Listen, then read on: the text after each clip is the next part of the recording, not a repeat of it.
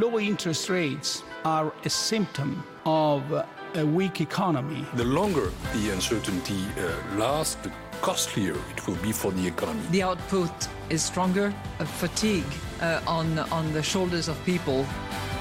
Expansión y ciclo. Cierre de mercados.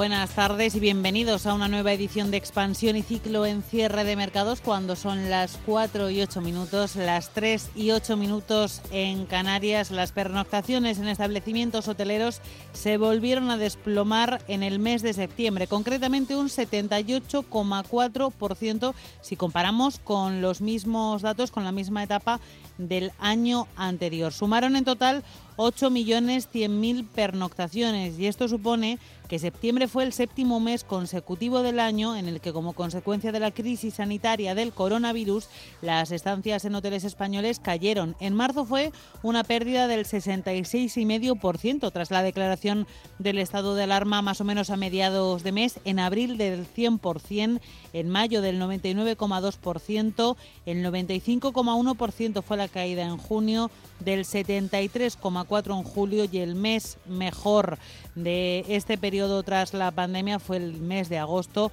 Aún así sufrió una caída del 64,3%. En cualquier caso, ese 78% de caída global en el mes de septiembre se agrava aún más, es peor aún si hablamos de pernoctaciones de turistas que vienen del extranjero. Nos va a dar más datos, más detalles Blanca del Tronco.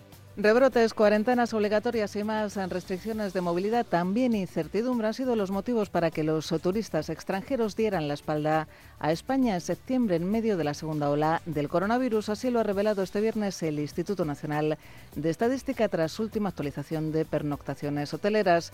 Llegaron 1.786.585 turistas extranjeros, una cifra que equivale a una caída del 93% comparada con la registrada en el mismo periodo del año anterior. La negativa a viajar desde Europa hacia España se observó en los viajeros procedentes de Francia y Reino Unido, que concentraron el 23,4 y el 14,3% respectivamente del total de pernoctaciones de no residentes. Los datos de los franceses arrojaron caídas del 77,7% y los de los británicos registraron descensos todavía más pronunciados del 96,4%. Alemania, Italia y Portugal, los siguientes mercados emisores, también sufrieron severos descensos con caídas del 96,9%, del 89,8% y del 81,6% respectivamente. En líneas generales, las pernoctaciones en establecimientos hoteleros disminuyeron un 78,4% en septiembre respecto al mismo mes de 2019, desde casi 37 millones y medio a 8,1 millones por efecto de la pandemia. Por lo que respecta al dato acumulado de los nueve primeros meses, se produjeron 80 millones y medio de pernoctaciones, un 71% menos que en el mismo periodo de 2019. 43,2 millones fueron realizadas por residentes y 37,3 millones por extranjeros. Otro indicador a la baja fue la estancia media. Se redujo un 31,3% hasta las 2,3 noches por viajeros, siendo los hoteles de cuatro estrellas los más visitados. Por último, hay que analizar dos indicadores importantes en la industria hotelera. Uno es la facturación media diaria de los hoteles por cada habitación ocupada fue de 73,3 euros en septiembre, lo que significa que cayó un 22,2%. La otra métrica clave es el ingreso medio diario por habitación disponible, que bajó un 69% hasta los 22 euros. Muchas gracias, Blanca. Son datos malos, pero que ha publicado hoy el Instituto Nacional de Estadística, pero como decimos, se conocen en un día en el que también tenemos que dar buenas noticias, porque en Canarias ven un poco de alivio ante la apertura de corredores sanitarios y turísticos seguros con el Reino Unido y con Alemania. Será a partir de este domingo, tal y como ha explicado la ministra de Turismo, Reyes Maroto. Esta medida supone que se eliminarán las restricciones de viajes y las cuarentenas a partir del domingo 25 de octubre. Quiero agradecer a las Secretarías de Estado de Turismo y España Global, al Gobierno de Canarias, cabildos, municipios turísticos y agentes sociales canarios que hemos trabajado intensamente en los últimos meses para reforzar la imagen de Canarias como destino seguro. Y precisamente de ese asunto vamos a hablar más largo y tendido y lo vamos a hacer con Nicolás Villalobos, director general en Bicordial Hotels en Canarias. Lo tenemos al otro lado del micrófono. Buenas tardes, Nicolás. Hola, ¿qué tal? Buenas tardes. Eh, ¿Qué tal han recibido esa noticia? Está claro que la incidencia de casos de Canarias no tiene nada que ver, por suerte para ustedes, con el resto, con la península. Por lo tanto, supongo que alivio para que, porque por lo menos una parte del país va a poder seguir desarrollando la temporada turística. Además, en unos meses para Canarias bastante buenos, ¿verdad? Bueno, pues sí, por, supuesto es una noticia que, recibimos con, con alegría eh, el hecho de que pasemos pues a verde eh, para alemanes y, e ingleses, pero pero voy mm, pero voy a adjetivarlo, ¿no? Es una, una, una contenida alegría, porque y digo contenida pues porque este sistema semafórico de luces de colores intermitentes que ahora están en, que ayer estuvieron en rojo, hoy están en verde, bueno, pues la certidumbre que tenemos o, o, o la sospecha, el temor que tenemos es que bien puede pasar que mañana pasen otra vez a rojo. Y esta intranquilidad que, tenemos nosotros, pues, pues también la tiene el, consumidor, el cliente, que, que, turista que esté programando sus vacaciones para dentro de un mes va a reservar hoy con la tranquilidad de que están verdes, sabiendo, pues por su experiencia vial, que los semáforos, igual que están en verde, pasan al rojo. ¿Con qué tranquilidad van a reservar sus vacaciones sabiendo que a la vuelta se pueden exponer a, a tener que estar sometidos otra vez a esas cuarentenas perversas? Nosotros eh, insisto, alegría por haber pasado a verde, pero no nos vale este modelo eh, y estamos pidiendo desde Canarias que se cambie ya la lógica de las luces parpadeantes intermitentes y dejemos de hablar de rojos y, verdes y que, y que en Canarias básicamente lo que se hable sea de que la gente pueda entrar con, con un test de antígenos eh, y salir con un test de antígenos, o sea, que las personas eh, son las que se infectan, no los territorios, y siempre y cuando la persona que, está circulando lo haga y acredite que está libre de virus, pues ¿por qué se le va a someter a cuarentena y se le va a restringir la movilidad? Entonces nosotros, como digo, lo que estamos apelando y pidiendo pues a, a la Comisión Europea es que restablezca la libre circulación dentro del espacio europeo, en donde la única eh, requisito y restricción sea pues el que el viajero pueda acreditar que lo hace libre de virus y, por tanto sea libre en su movimiento. Em, pero bueno, en cualquier caso, como digo, mm, dicho todo esto, eh, pues, es una buena noticia, pero como digo, eh, tenemos la, intranquilidad de que dentro de pocos días, pues igual todo lo que hoy es alegría se pueda volver a tornar en frustración. En ese sentido, lo que estamos demandando también es eh, a, nuestro gobierno y al gobierno de España, a nuestro gobierno canario y al gobierno de España, es el control de, de, la entrada en las Islas Canarias de todos los pasajeros con independencia de su nacionalidad, me da igual que sean alemanes, ingleses, españoles, me da igual que su residencia sea en Madrid, en Berlín o en Las Palmas y que sean, pues yo sé, estudiantes universitarios que están retornando por un fin de semana y tal. Nosotros estamos demandando que, que, eh, que se aproveche la oportunidad singular de estas islas que pues esa condición de insularidad al estar rodeados de agua por todos lados pues tenemos la, la posibilidad de controlar el acceso al territorio, que son dos puertas, el, puerto y el aeropuerto, ¿no? Entonces, pudiendo controlar nosotros esos accesos, eso combinado a la disciplina social, pues podría llevar a que Canarias fuera un territorio libre de COVID, como lo fuimos, como lo fuimos cuando salimos del confinamiento, donde nos, bueno, pues que, nosotros, como el resto de españoles, hicimos desde eh, mediados de marzo hasta pues finales de abril o, tal, eh, eh, bueno, pues el resultado de ese esfuerzo comunitario fue que en Canarias la prevalencia del virus fuera de cero, ¿vale? No, no había virus. Lo que pasa es que cuando salimos de, ese esfuerzo social, eh, se reabrieron las puertas de par en par y sin ningún tipo de control, pese a que ya íbamos demandando que no se hiciera, sino que se filtrara y se cribara quién eh, eh, entraba en el territorio para, para evitar la reimportación del virus. Bueno, lamentablemente no se nos hizo caso, no se nos escuchó y entró, volvió a entrar el virus y volvió, volvió a circular y volvió a, reimportarse, lamentablemente, pues con los efectos de, que nos llevaron a perder la temporada de verano, el otoño y, bueno, y ahora a ver si podemos salvar algo del invierno. A ver qué pasa, a ver qué pasa en las próximas semanas. Nicolás, ¿habéis visto ya que haya aumentado el número de reservas en esto, bueno, en estas horas desde que se supo el tema de la implementación de los corredores seguros a partir del domingo con Alemania y con el Reino Unido o todavía no? Sí, sí, sí, sí. Los turoperadores reaccionaron inmediatamente poniendo plazas de avión, o sea, los turoperadores están tan urgidos como, como nosotros los hoteleros pues por reactivar el negocio y, y como digo eh, ya para la semana que viene pues pues eh, eh, se pusieron pues desde Alemania 13.000 plazas aéreas hacia Canarias eh, eh, para la semana que viene. ¿no?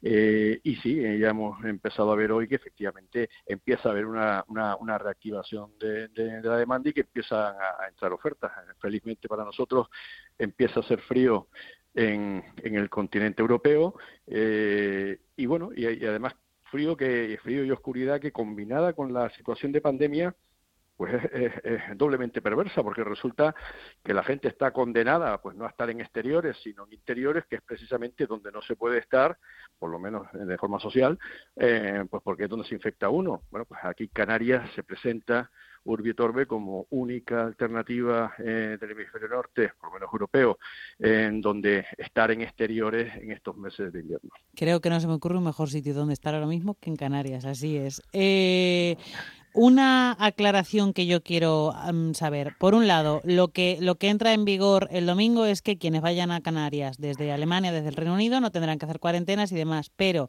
¿hay algún tipo de control de test en origen y en destino eh, para los pasajeros eh, que vienen de esos países o de cualquier otro sitio? ¿O el tema de los test no es obligatorio? Pues ahora mismo no, pese a nuestra demanda, eh, pese a nuestra demanda, no hay test como condición ni para entrar ni para retornar. ¿eh? A mí ya la cuestión del retorno ya es una cuestión que preocupa o debería preocupar en su caso a los alemanes e ingleses. A nosotros lo que nos ocupa es eh, pues el control de accesos, como digo, pues para evitar eh, que se nos vuelva a disparar la incidencia del virus, pero lamentablemente no existe ningún mecanismo hoy por hoy en vigor para, para bueno pues para exigir y demandar que, haya eh, test, negativos como condición para poder eh, entrar libremente en el territorio canario. Claro, ahí es donde está el tema y es donde está la clave. Y porque hoy estamos verde, mañana estaremos en otras circunstancias. Claro. Y otra pregunta, igual que en su momento cuando ya se establecieron los corredores sanitarios allá por el mes, seguros, allá por el mes de julio, creo que fue, eh, se puso en marcha un protocolo eh, anticoronavirus, etcétera. Supongo que el protocolo sigue siendo el mismo o habéis cambiado en algo en esta segunda ocasión. No, no, nosotros, mm, nosotros tenemos en todos los establecimientos unos protocolos muy rigurosos de distanciamiento social, de higiene de superficies, pues geles hidroalcohólicos por todos lados, los compañeros, pues los trabajadores con mascarilla, eh, los propios huéspedes con mascarillas, o por supuesto en sus espacios, unidades alojativas, o cuando estén en la hamaca, o por supuesto cuando estén comiendo, pero no, hay, hay unos protocolos muy, muy rigurosos de, de control, pues para evitar en la medida de lo posible, pues, pues, pues, pues eso, que se desmande la situación mm, epidémica, ¿no? Bueno, entonces podemos hablar de optimismo contenido un poco a la espera de ver cuáles son los acontecimientos de cara a las próximas semanas, ¿no? La noticia es eh, incontestablemente positiva y, y, hay que celebrarla y tenemos que ser capaces, a pesar de, ¿eh? de, lo depresivo del momento, pues de, ver brotes verdes y rayos de luz y, bueno, pues y este lo es, lo que pasa es que tampoco queremos ser inocentes y, y, bueno, pues inmaduros y saber que mientras no se adopten las medidas necesarias, esto puede ser flor de un día y, con lo mismo que nos abren ya hemos visto que nos vuelven a cerrar y esto sería absolutamente ya fatal para nosotros el, reactivar para tener que volver a frenar. Entonces estamos rogando encarecidamente al gobierno de España que tolere ese trato singular para Canarias en consideración, uno, a su condición archipelágica que permite que este control en puertos y aeropuertos sirva de control sanitario para proteger la prevalencia del virus en nuestra región y por tanto proteger sanitariamente a nuestra gente. Y segundo, como medida de urgencia socioeconómica, porque Canarias es un destino que depende un 35% de forma directa del PIB y en, que de forma indirecta pues alcanza el 80-85%. Somos un monocultivo del turismo, industria que hoy por hoy está parada y, llevando pues a unas cifras de, afectación social tremendas y, llevando a nuestra ya depauperada región pues a unos índices realmente preocupantes. Pues optimismo contenido del que hablábamos con la apertura de esos corredores turísticos seguros con Alemania y con el Reino Unido. Esperemos, Nicolás, que dure esta situación el mayor tiempo posible, que se estabilice y que efectivamente el archipiélago, ese paraíso canario, pueda salvar la temporada de invierno, que es la mejor época para ir a Canarias. Bueno, siempre es una buena época, pero el invierno es una época maravillosa precisamente por lo que tú decías, porque en el resto de Europa hace frío y allí hace un tiempo espléndido. Así que nada, muchísimas gracias por habernos acompañado estos minutos aquí en Cierre de Mercados, en Radio Intereconomía. Nicolás Villalobos, director general en Bicordials Hotels en Canarias. Mucha suerte y que por lo menos vengan unas semanas y meses tranquilos. Venga, pues muchas gracias por, por invitarme.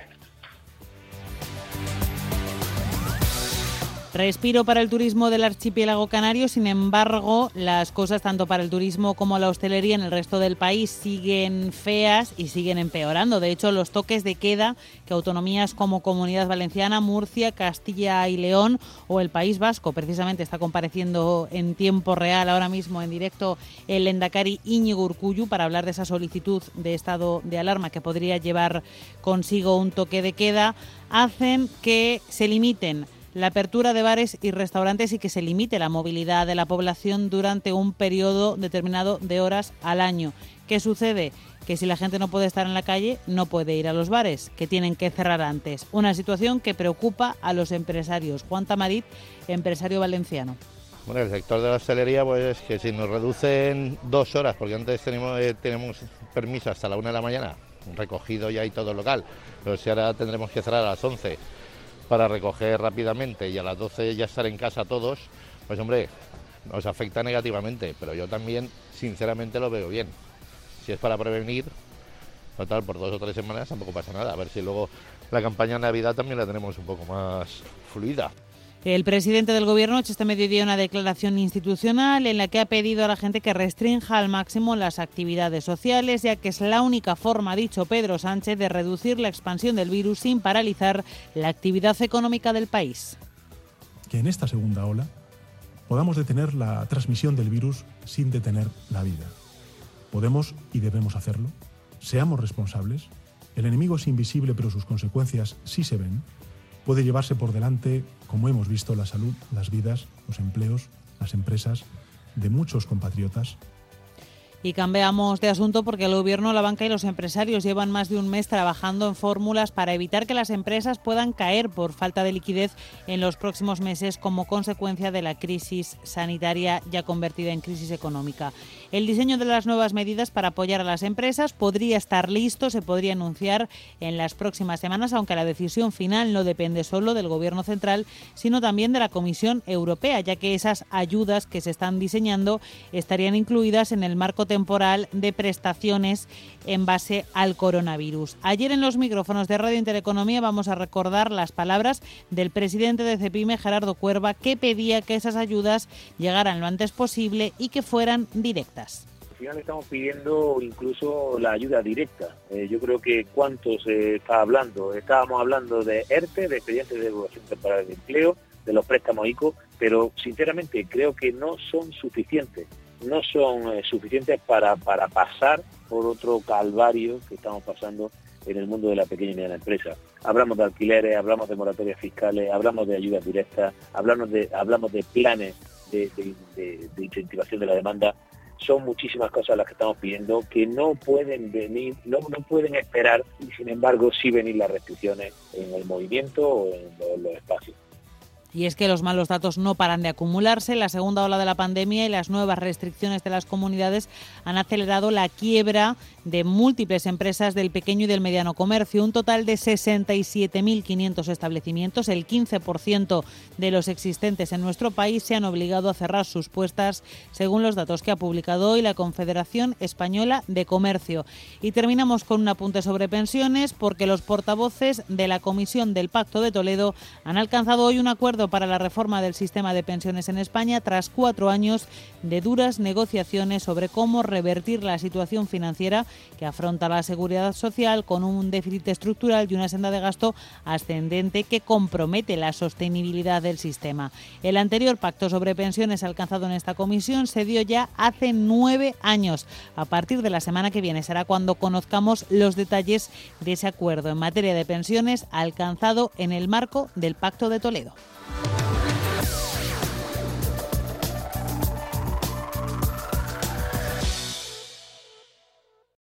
En Intereconomía,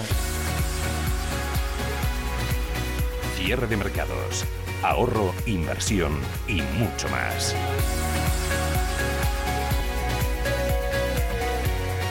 Cierre de mercados con Fernando La Tienda.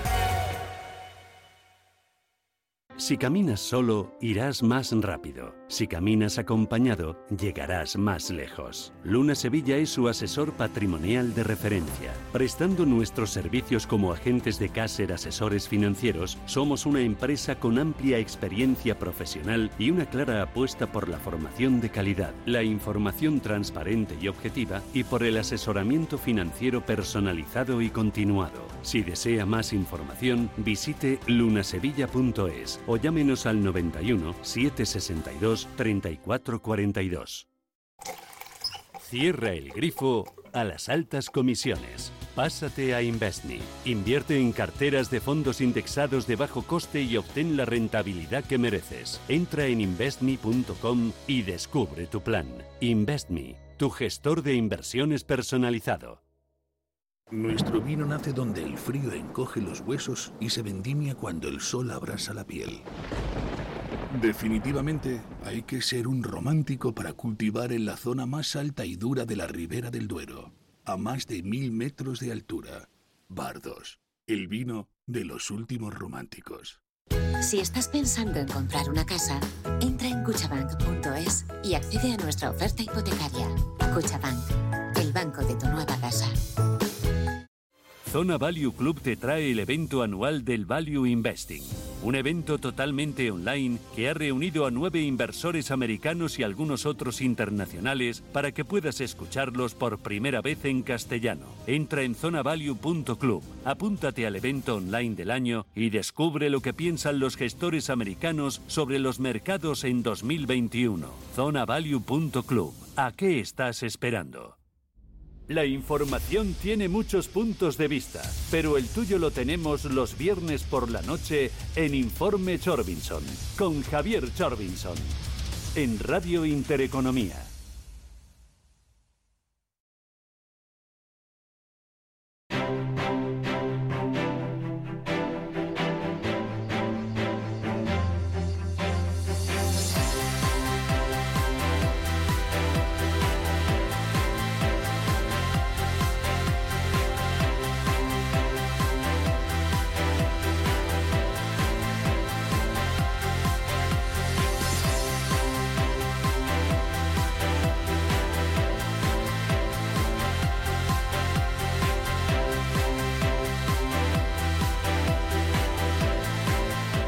Cierre de mercados, la guía del ahorro y la inversión.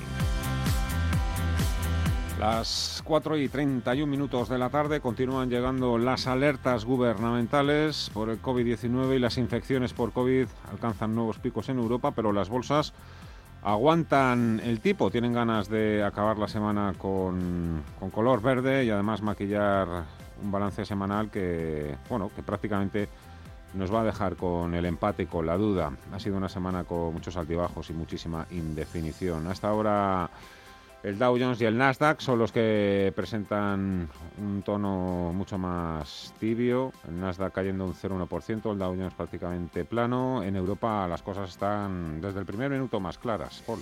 Sí, ahí en Europa, en Europa, eh, resultados del sector financiero y también de la industria del automóvil eh, se han convertido pues en el principal empujón para los eh, índices. Eh, tenemos al DAX de Frankfurt en 12.652 puntos, avanzando un 0,87%. Ahí está subiendo la automovilística Daimler y en el K40 de París está haciendo lo mismo Renault que impulsa al selectivo galo hasta los por encima de los 4.900 eh, puntos. En el caso del IBEX, de momento eh, presentando un saldo semanal eh, positivo.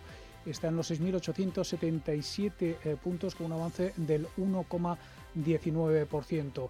Los ganadores son sobre todo los bancos, el principal motor del IBEX, Sabadell subiendo ya un 4%, Santander más de un 3%, Bankinter un 2,5% y BBVA un 2,4%. Entre medias se cuela la cadena hotelera Melia Hoteles con una subida también del 4% y tan solo vemos a cuatro valores del IBEX cotizando en negativo, Solaria, Farmamar, Iberdrola y ArcelorMittal.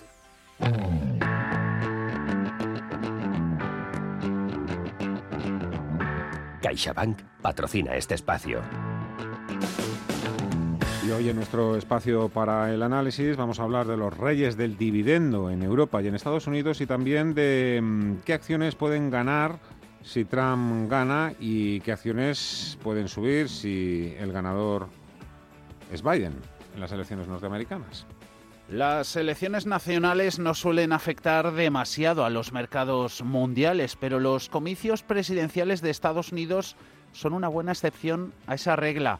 La primera economía del mundo representa más del 50% del índice MSCI World. El rendimiento de los bonos de su tesoro es un barómetro de la valoración de los activos financieros mundiales. Y el dólar, que decir del billete verde, participa en 9 de cada 10 de las operaciones con divisas que se realizan en todo el mundo. Razones, por tanto, más que suficientes para que los inversores estén obligados a tener en el radar esta cita electoral. Como suele ocurrir con la política, las elecciones de Estados Unidos van a tener un impacto limitado en la economía del país a corto plazo. La agenda del ganador suele tardar meses, si no años, en ponerse en práctica.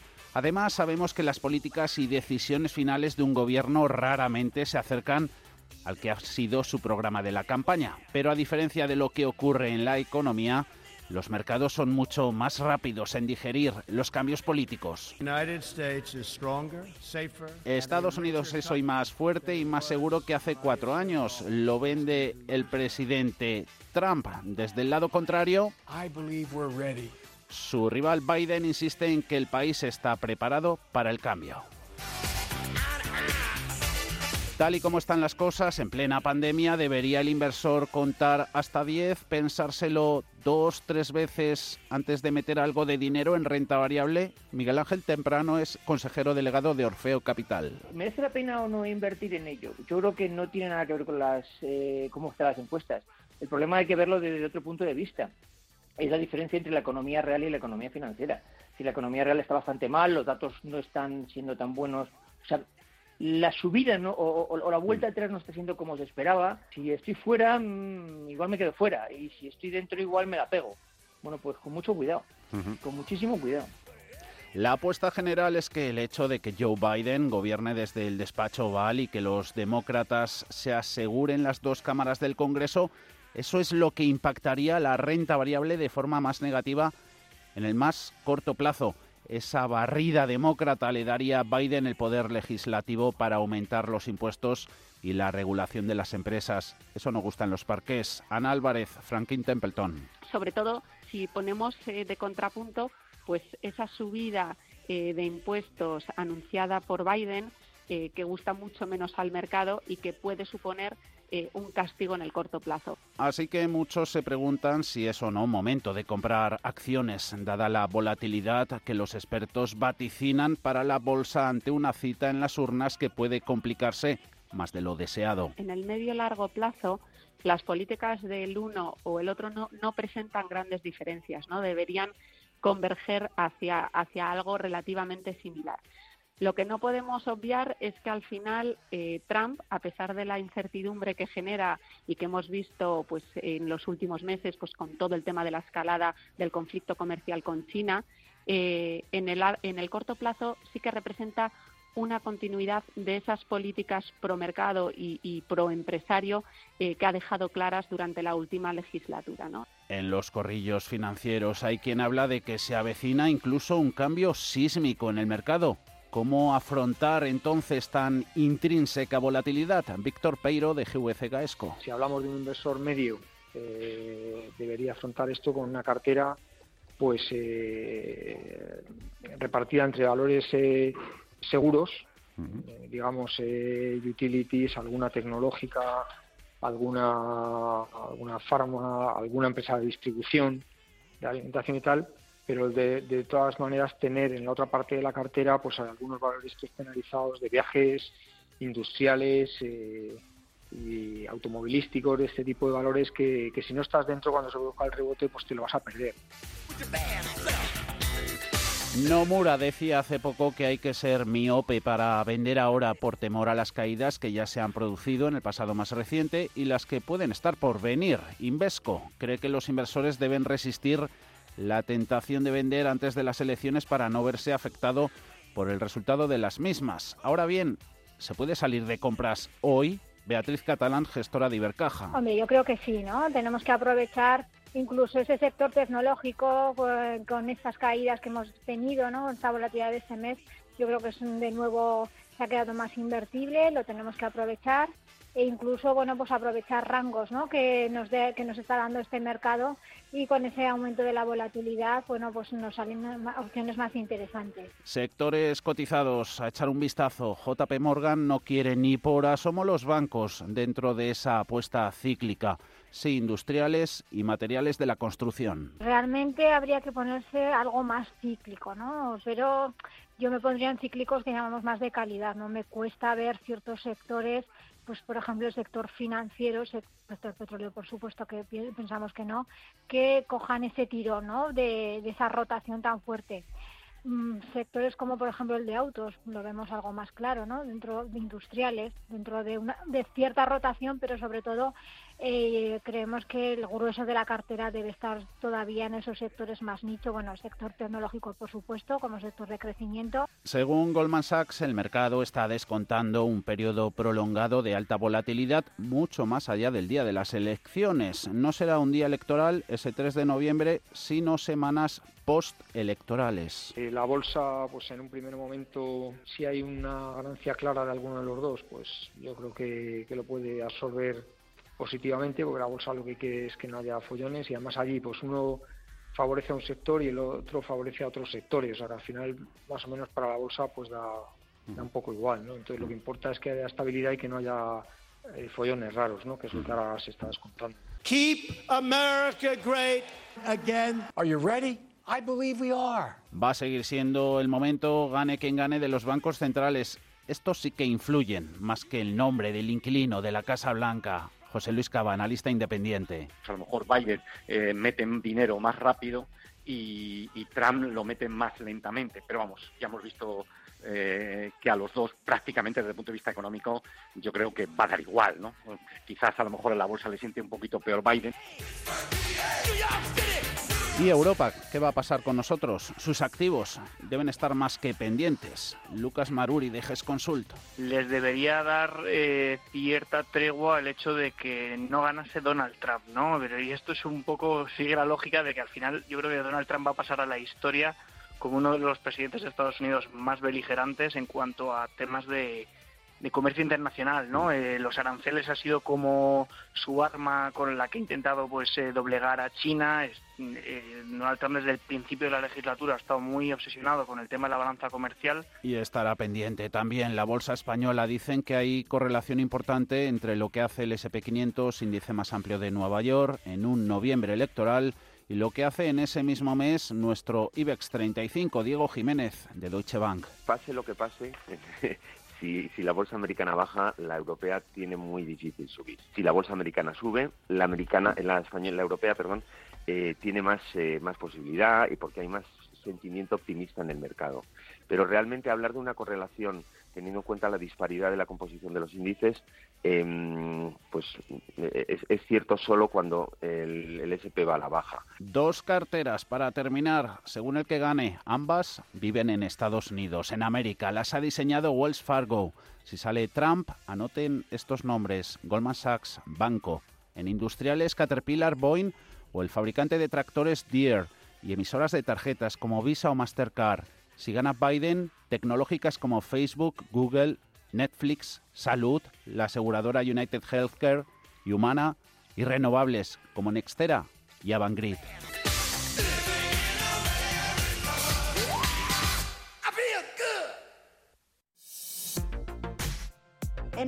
La inversión se conocen a los reyes del dividendo como aquellas compañías que sin interrupción han incrementado sus pagos a los accionistas cada año a lo largo de los últimos 25 o 50. Lo particular en este caso es que en el mercado norteamericano, que es de donde se puede extraer una serie histórica tan larga, hay hasta 22 compañías que se pueden poner este título. Estas son algunas como Johnson Johnson, Procter Gamble, Coca-Cola, Loves, 3M, Colgate, Emerson, Hormel Food, Dover, Norson, Cincinnati Financial, entre muchas otras. En Europa hay más nombres como los que nos ha contado Ignacio García, gestor de AIG Banca Privada. Tomando como referencia los dos índices principales de cada zona, el Dow Jones y el Eurostoxx 50, destacan dos sectores sobre el resto. Energía, focalizado en petróleo, y el sector financiero con seguros por encima de bancos quizás porque ambos son los más castigados a nivel de cotización a lo largo del año. Como muestra, Totalfina paga un, 8,81%, AXA un 8,64%, Chevron un 7,10%, Intesa San Paolo 6,98%, BNP 6,74%, Eni 6,20% y Allianz un 5,85%. Como vemos, las utilities, pharma y sectores defensivos tradicionales no aparecen en los primeros puestos del ranking, como antaño. Hoy el ciclo paga más dividendo que los sectores tradicionalmente más defensivos. Teniendo en cuenta que hoy el earnings yield gap está en máximos, un inversor con vocación de cortar el cupón, su referencia debería ser la renta variable versus la renta fija. Dentro del Nasdaq 100, las compañías con mayor rentabilidad por dividendos son Kraft Heinz, Broadcom, PepsiCo o Intel, mientras que en el Dow Jones destacan ExxonMobil, seguida por Dow Inc. y Chevron Corporation, ofreciendo una rentabilidad del 8 y del 6% respectivamente, en un momento en el que gran parte de las empresas están recortando, atrasando o cancelando sus dividendos, la seguridad de aquellas que mantienen de forma continua su compromiso con los accionistas puede ser algo atractivo a la hora de formar una cartera. Estos reyes del dividendo pertenecen a los sectores sanitarios, de consumo, industriales, financieros y eléctricos mayoritariamente de media en lo que va de año se han dejado cerca de un 9%, casi 5 puntos más que el propio SP500. Si bien es cierto que hay grandes disparidades entre estas 22 firmas, ya que algunas de ellas están en positivo desde que comenzó el ejercicio. Fernando Luque, de Morningstar. Ahora bien, ¿cuáles son las compañías por las que están apostando los gestores? Si miramos las principales posiciones de los fondos de una categoría como la de renta variable Europa alto dividendo, encontramos compañías del sector farmacéutico como Sanofi o Roche, compañías del sector consumo como Nestlé, pero también utilities como Iberdrola. En cuanto a las empresas americanas, destacaría entre las preferidas por los gestores PepsiCo, Pfizer, Cisco Systems, Merck, Procter Gamble y Microsoft. Dentro de estas 22 compañías hay siete que reciben una recomendación de compra por parte del consenso de analistas que recoge Faxet. La mejor de todas es Loves, dedicada a la distribución minorista de productos para el hogar al estilo Leroy Merlin. La siguiente más favorecida es Coca-Cola, que lleva 57 años con incrementos del dividendo constantes. La tercera por recomendación es quizá una desconocida para el inversor europeo, Stipan, firma popular, por ser la única que tiene permiso para importar y tratar la hoja de coca cuyos subproductos vende entre otros a Coca-Cola y a la industria farmacológica. Sin embargo, Carlos Mendoza de Altair Finance cree que estas rentabilidades caerán este año como estamos viendo ya en España. A ver, em, ahora mismo no nos parece que haya un, o sea, no hay un un interés en sí comprador por las compañías que repartan algo dividendo, pero más que nada es que es lógico. O sea, si nos centramos, aunque sea solamente en el caso de España, estamos viendo como el dividendo en España siempre ha tenido una importancia brutal para el inversor y siempre le ha dado mucho valor, aunque realmente la definición propia de un dividendo es el porcentaje de beneficios que se reparte al accionista. Em, y vemos como la mayoría de las empresas del IBEX 35, como puede ser el Banco Santander y todas las demás que siempre, Telefónica y todas las demás que siempre se han caracterizado por tener altos dividendos, eh, quieren o están intentando mantenerlo a toda costa a pesar de que están entrando eh, pues muchas de ellas en, pérdidas oficiales. El problema que vemos es que realmente ahora mismo, pues por ejemplo en el caso de Santander, están realizando la técnica de script dividend desde el año 2011, que consiste básicamente en pagar los dividendos al accionista con su propio dinero. Es decir, lo que están haciendo es, a base de ampliaciones de capital, diluir la, participación o el capital que tiene el accionista y eso transformarlo y repartirlo en forma de dividendos, algo que repercute también negativamente en el propio accionista. Es decir, es contraproducente, no es lógico. Y estas estrategias se están siguiendo en la mayoría de las empresas de España, algo que hace que desde una perspectiva analítica el, accionista no esté ganando dinero con esos dividendos.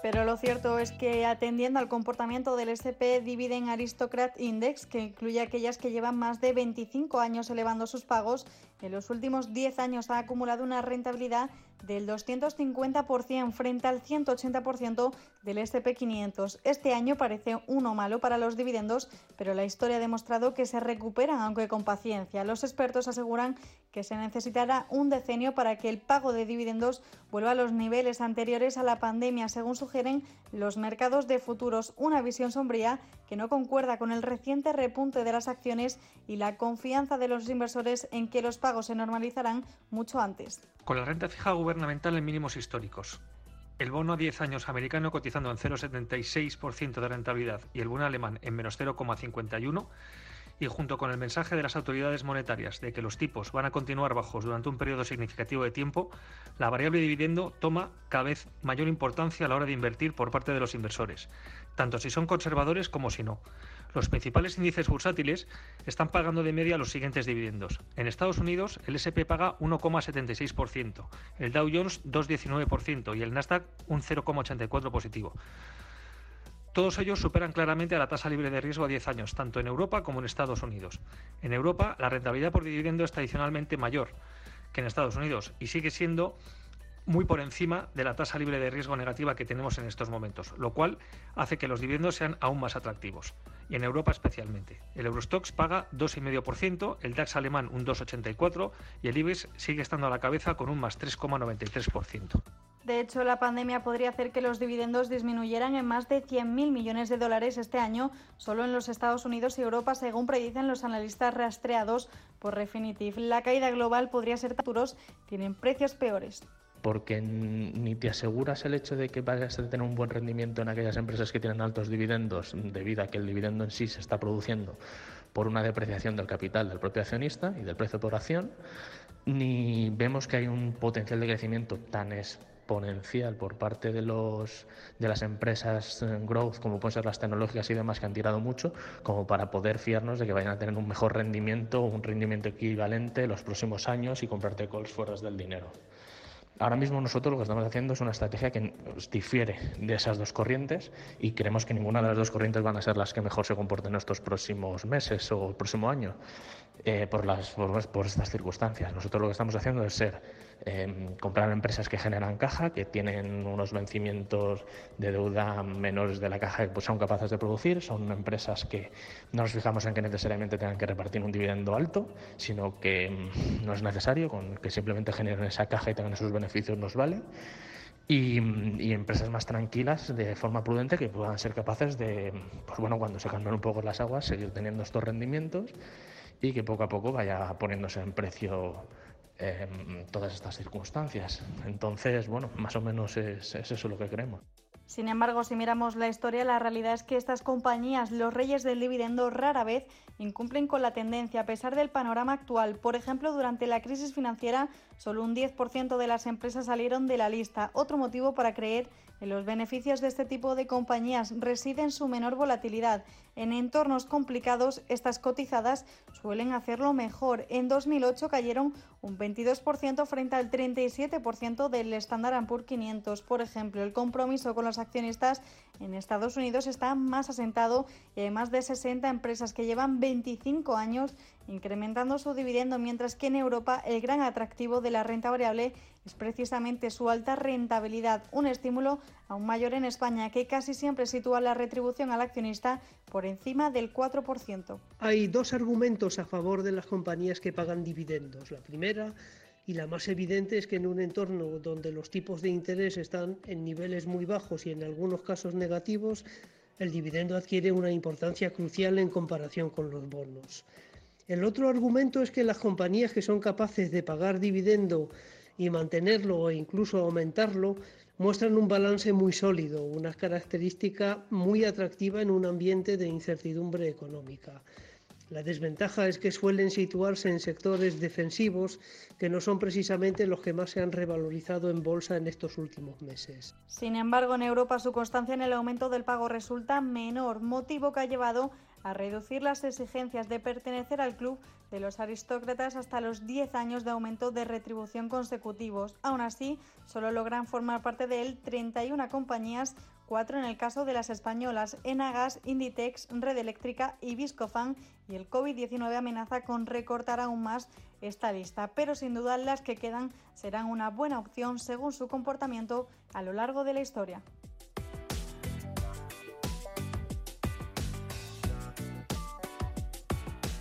CaixaBank ha patrocinado este espacio.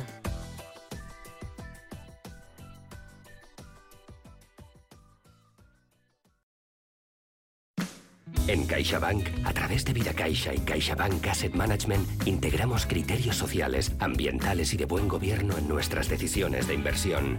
Por eso, nuestros planes de pensiones y fondos de inversión han conseguido la máxima calificación de los principios de inversión responsable. CaixaBank. Escuchar, hablar, hacer. The ECB. Central bank governors. Inflation expectations. The main risk. Negative interest rates. Monetary policy. The ECB is ready to do whatever it takes to preserve the euro. And believe me, it will be enough. The euro does not belong to the ECB, however well it serves it. It belongs to them, to the people of Europe. Hablamos ahora de uno de los uh, viejos uh, banqueros uh, centrales conocidos por el mercado. El expresidente de la Reserva Federal, Alan Greenspan, advierte de que el crecimiento de la productividad se ha desacelerado drásticamente en Estados Unidos y que la economía pronto se verá afectada por esto. La productividad, según los datos más recientes, es del 1% anual, eso está muy por debajo de periodos anteriores y está comenzando a mostrarse de maneras que sugieren que el periodo intermedio que tenemos por delante será un periodo de lento crecimiento económico. En una entrevista con Bloomberg Televisión, Greenspan sostiene que el envejecimiento de la población está provocando un aumento en los beneficios de la seguridad social, lo que está desacelerando la tasa de ahorro, reduciendo la inversión de capital y desacelerando la productividad.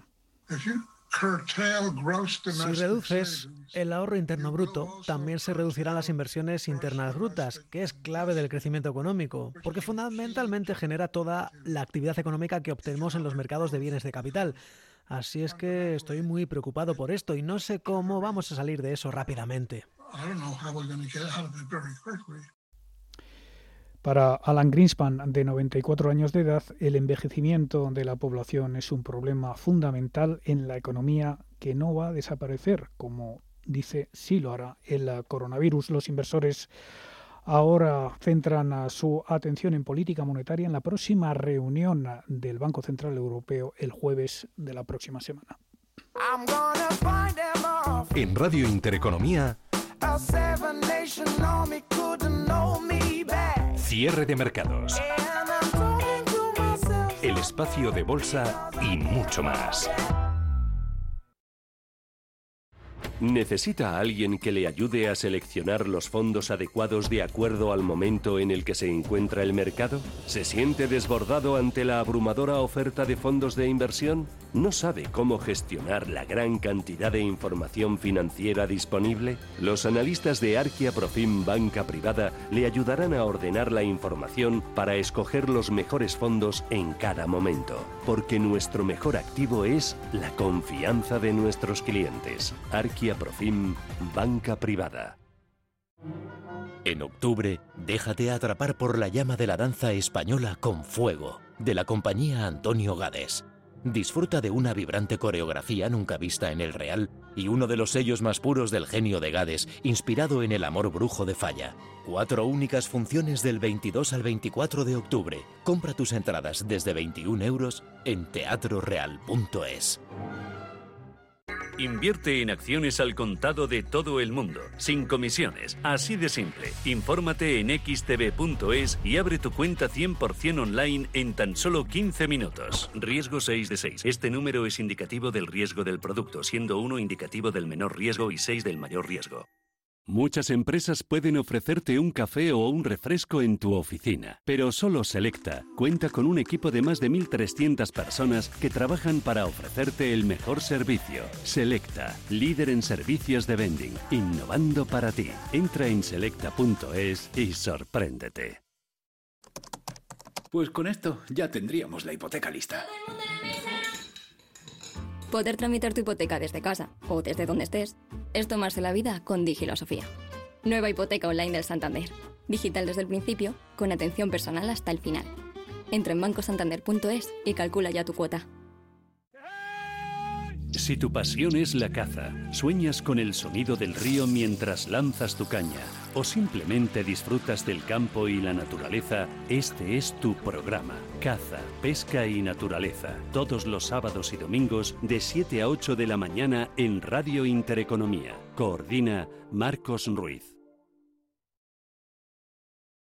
Amos de Casa, el magazine para hombres y mujeres en el que encontrarás todas las ideas y sugerencias para la supervivencia doméstica, además de ocio, cultura, compañía y buen humor. Amos de Casa, los domingos a las 10 de la mañana en Radio Intereconomía. Te esperamos. Radio Intereconomía, una excelente plataforma para anunciar tu empresa, con una audiencia exclusiva, con poder adquisitivo medio alto y que sabe lo que quiere. Teléfono 919992121 y en comercial arroba intereconomía.com. Radio Intereconomía, la radio de las empresas. ¿Qué tipo de piel tienes? ¿Te la cuidas? ¿Te proteges del sol? ¿Se te cae el pelo o se te hinchan las piernas? ¿Qué perfume puedes regalar? Deja de buscar en internet respuestas confusas porque ahora en Belleza Capital estarás enterado de todo esto y mucho más. Los sábados de 11 a 12 de la mañana en Radio Intereconomía con Katia Rocha. Tan grande como 400.000 millones de dólares, según un informe de Janos Henderson, pero los